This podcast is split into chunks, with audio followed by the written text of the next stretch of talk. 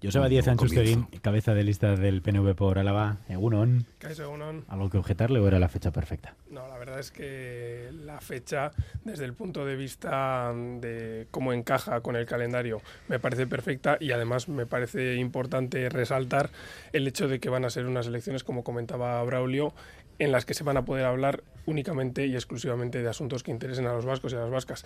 Haberlas hecho coincidir con las elecciones europeas suponía el riesgo de que otro tipo de debates que se iban a poder plantear como una especie de plebiscito a Sánchez, eh, un plebiscito sobre la amnistía, sobre los indultos, iban a hacer, iba a poder hacer que a lo mejor no habláramos exclusivamente sobre los asuntos que interesan a los vascos y a las vascas. El hecho de tener unas elecciones donde solo se hable de esos asuntos va a hacer que los vascos y las vascas podamos elegir sobre qué modelo queremos para la Euskadi de la próxima década. Y siendo el candidato por Álava, San Prudencio estaba prohibido. Bueno, San Prudencio en ningún caso.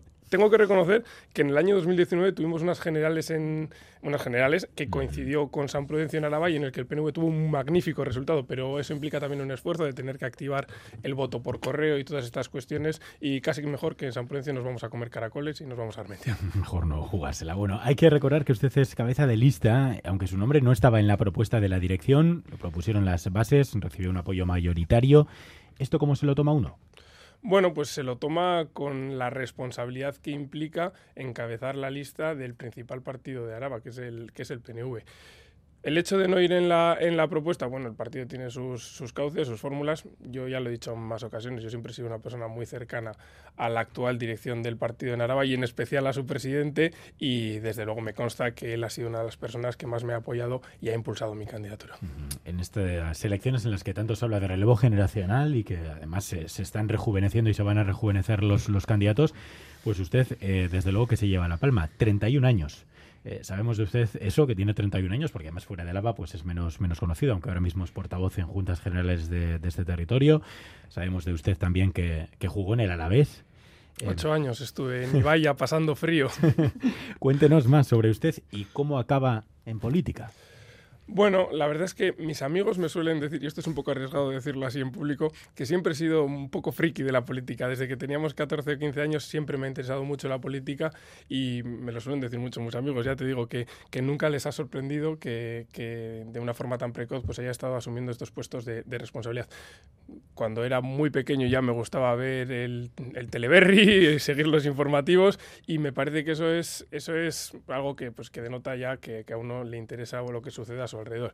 Y después, pues con 18 años decido dar el paso de afiliarme al, al PNV, porque compartía pues, un proyecto político, ideas y, y, y, valores y principios. Y después, pues lo que es la entrada en la política institucional, pues siempre es un poco más casual, pero la verdad es que siempre me ha interesado mucho la política. Eh, ¿Reivindica a su generación? ¿Ha llegado el momento de que los treintañeros puedan ocupar puestos de, de, primera línea en la política? Sin lugar a dudas. O sea, reivindico que los jóvenes puedan participar en política, no solo para estar, no solo para ocupar espacios, sino para eh, ocupar debates, para poner encima de la mesa eh, unas preocupaciones que afectan especialmente a los jóvenes, pero siempre he dicho lo mismo también, y es, tenemos que estar, pero nosotros no tenemos que estar para sustituir a nadie ni para echar a nadie. Yo creo que hay que dar paso a los y las jóvenes en política, pero que tiene que haber eh, un relevo ordenado y unos espacios de cohabitación y unos periodos en los que se trasladen esos conocimientos entre unas generaciones y otras. Yo, le, le decía antes que yo soy una persona muy cercana al presidente del Araba Burubachar y llevo muchos años trabajando de su mano. Yo creo que los conocimientos que puedo adquirir de una persona con esa trayectoria y con esa experiencia eh, no se adquieren si llegan unos para echar a otros. Yo creo que esos espacios en los que se, se comparten eh, responsabilidades, se comparten eh, responsabilidades, tiempos, trabajo y sobre todo conocimientos son muy importantes para poder hacer ese relevo. ¿no? ¿Y qué aporta concretamente un joven de 31 años? ¿Qué, qué diferencia, digamos, el proyecto de uno de 31 que, que el que pudiera tener un cabeza de lista de 60 años? Bueno, a ver, yo creo que lo más importante es eh, compartir unos principios, unos valores y unos proyectos. Y yo soy un joven de 31 años del Partido Nacionalista Vasco. Yo creo que eso es muy importante decirlo, porque que nadie espere que una persona, por el hecho de, ser, de tener 31, 31 años, pretenda hacer revoluciones o pretenda tener un programa, un proyecto eh, revolucionario. No, yo soy un joven de 31 años del PNV eh, lo que decíamos, Indar Berría, estamos hablando de que hay una evolución, una evolución que es natural dentro de un partido político, pero evolución no significa necesariamente revolución. Son nuevas formas, eh, mensajes distintos, pero los mismos valores y los mismos principios. Eh, mañana precisamente se presenta su candidatura en Gasteiz, en el Palacio de Villasuso, con presencia del candidato al Endacari Manuel Pradales. Álava es una plaza muy codiciada, muy plural también. El ITV Focus anticipaba hace unos días un empate a escaños entre el PNV y Euskal Herria Bildu. ¿Temen el sorpaso de H. Bildu? Temer en absoluto. A lo que decían los ciudadanos no hay que temerle nunca. Yo creo que eh, los alaveses y las alavesas serán libres de decidir lo que quieran.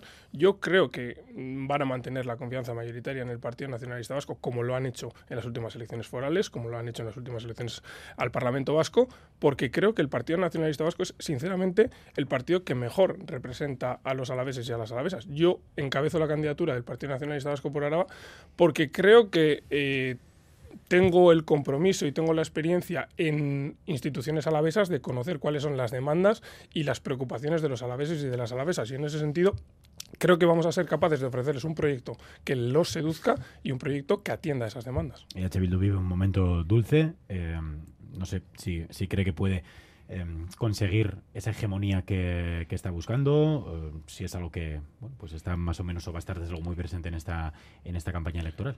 Bueno, Euskal Herria Bildu es cierto que en los últimos procesos electorales ha tenido un crecimiento que yo creo que ha sido más un crecimiento en porcentaje de voto que en número de votos reales, porque eh, si uno va a los datos de Euskal Herria Bildu tampoco se observa un crecimiento exponencial de votos. Lo que sí que hemos podido ver es que eh, ante la bajada de participación ellos han mantenido esos votos. ¿no?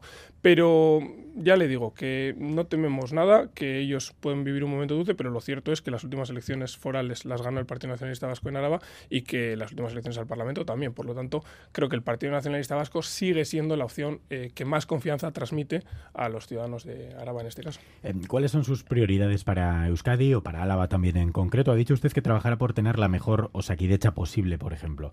Eh, lo primero, ¿no lo estaba haciendo hasta ahora el gobierno vasco? Desde luego que el gobierno vasco lo estaba haciendo, pero no podemos obviar que Osakidecha es una prioridad en la calle. Salgo a la calle y esto es algo que se suele decir, pero es que en este caso es cierto, a mí me paran mis vecinas, me paran mis vecinos y me dicen es que tenéis que eh, darle eh, el principal prioridad a Osakidecha. Y es cierto, es cierto. Yo creo que tenemos un buen sistema sanitario, pero no podemos obviar que hemos tenido una pandemia. Hemos tenido una pandemia que ha tensionado el sistema sanitario vasco, pero ha tensionado todos los sistemas sanitarios del mundo.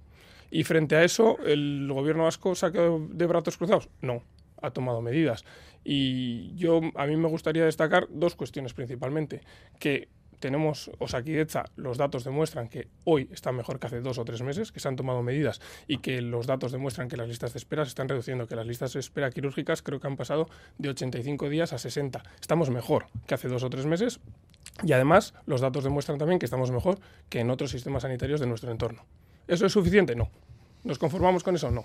Somos ambiciosos. Queremos la mejor Osakidecha posible. ¿Cómo lo quiere hacer? Bueno, yo creo que tenemos que seguir trabajando para reducir las listas de espera, tenemos que seguir trabajando para que la atención sea lo más eh, cómoda posible. Eh, hablaba nuestro candidato Immanuel Pradares de humanizar esa atención primaria, a humanizar los ambulatorios, los centros de salud, y en ese en el sentido en el que tenemos que seguir. En este momento nos estamos reuniendo con los profesionales del sector, ver cómo se puede atender esas prioridades, pero desde luego yo creo que Osakidecha es lo que más preocupa a la gente en la calle y desde luego va a ser lo que más nos preocupa a nosotros y a nosotras. ¿Y se puede culpar solo a la pandemia? ¿No ha habido fallos también en la gestión?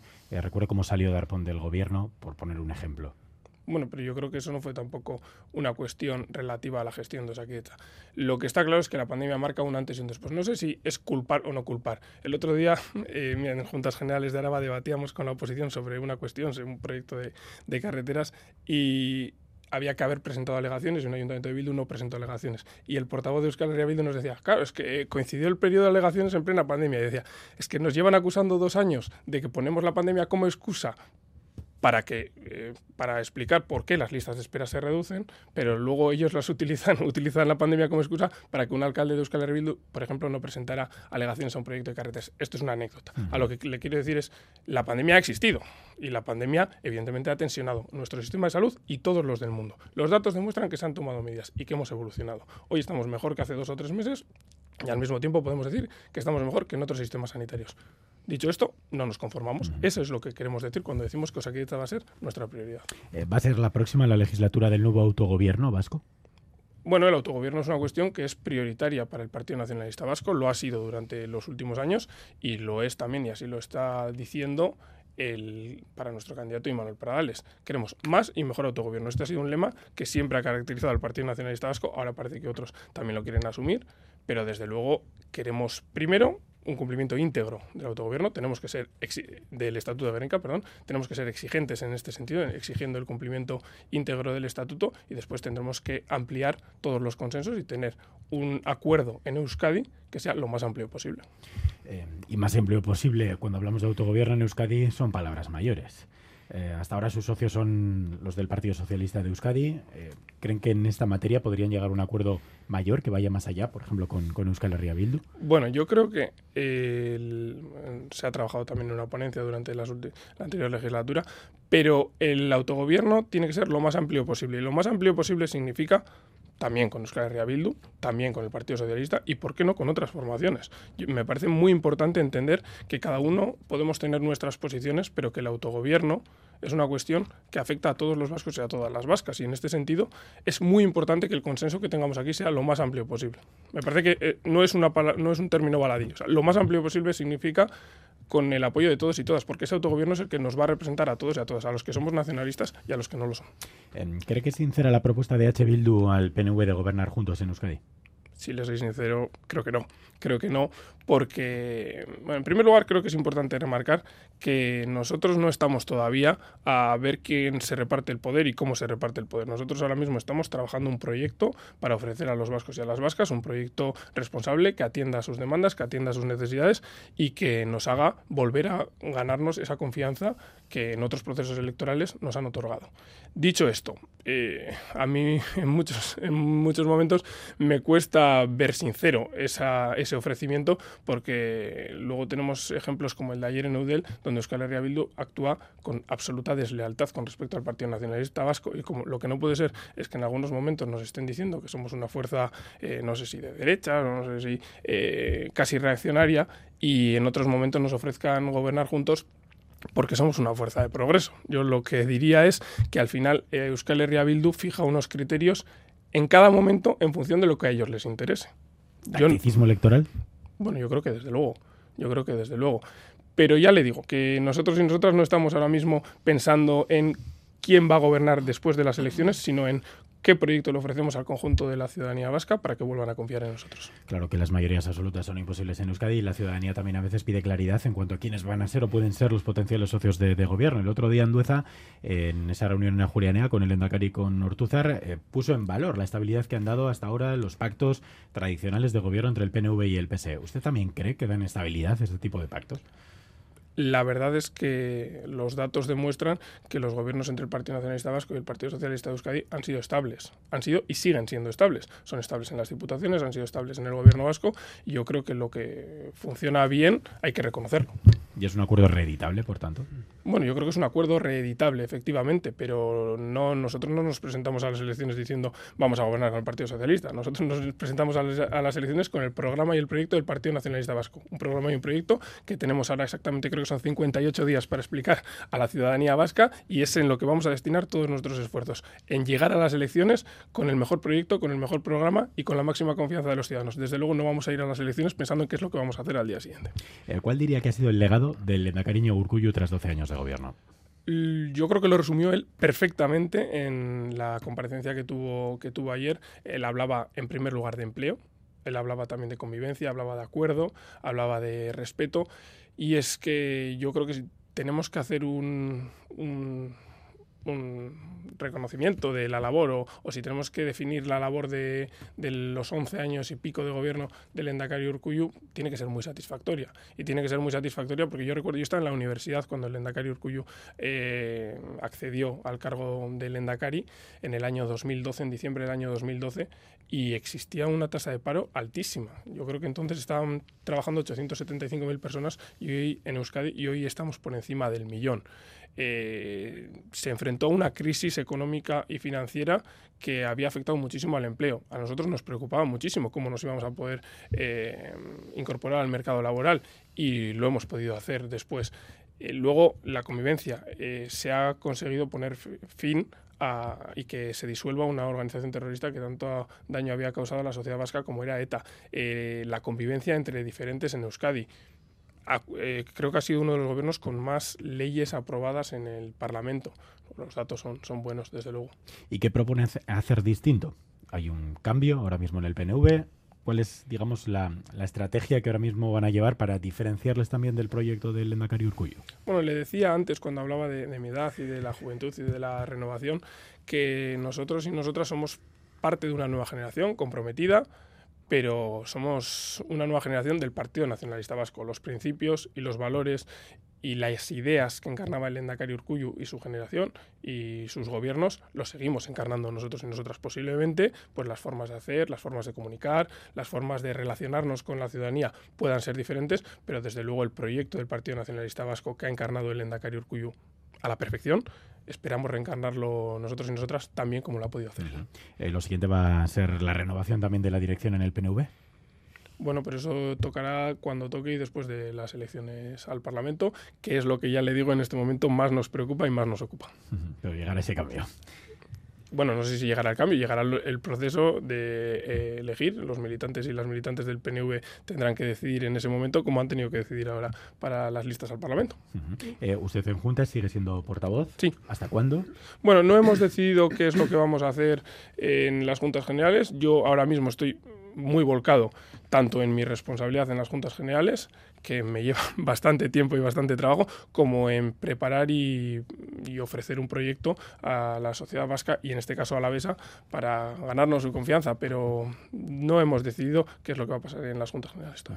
¿Le ha dado alguna recomendación personal Iñigo Urcullo? Usted, hay que recordar que usted es cabeza de lista por Álava, hace cuatro años era Iñigo Urcullo eh, quien ocupaba ese puesto. Sí, no, no me ha dado ninguna recomendación personal, sí que me ha felicitado por el nombramiento, desde luego, pero yo, ahora que me habla de, de Íñigo Urcullo, tengo que reconocer que yo siento una especial un especial apego por su figura. Es que yo me afilié al Partido Nacionalista Vasco cuando él era presidente del EBB, yo accedí al Parlamento cuando él era el Endacari y ahora me toca encabezar la lista por Araba después de que él lo haya hecho. Por lo tanto, tengo un apego especial a la, figura del Endacari Urcuyo y me parece que, ya le digo, que el legado político que deja es inmejorable. Después de más de 11 años de gobierno, los datos son los que son y en lo personal me parece que es una persona que ha encarnado unos valores unos principios de los que todos los vascos y todas las vascas le hayamos votado o no lo hayan hecho, nos podemos sentir orgullosos del Lendakari que hemos tenido. Eh, nos queda un minuto y quería preguntarle también cuál es su postura sobre la memoria que está viviendo este país. No sé si lo recordará, pero hace años coincidimos lo recuerdo. en una mesa redonda organizada por SARE, eh, en la que se habló de política penitenciaria.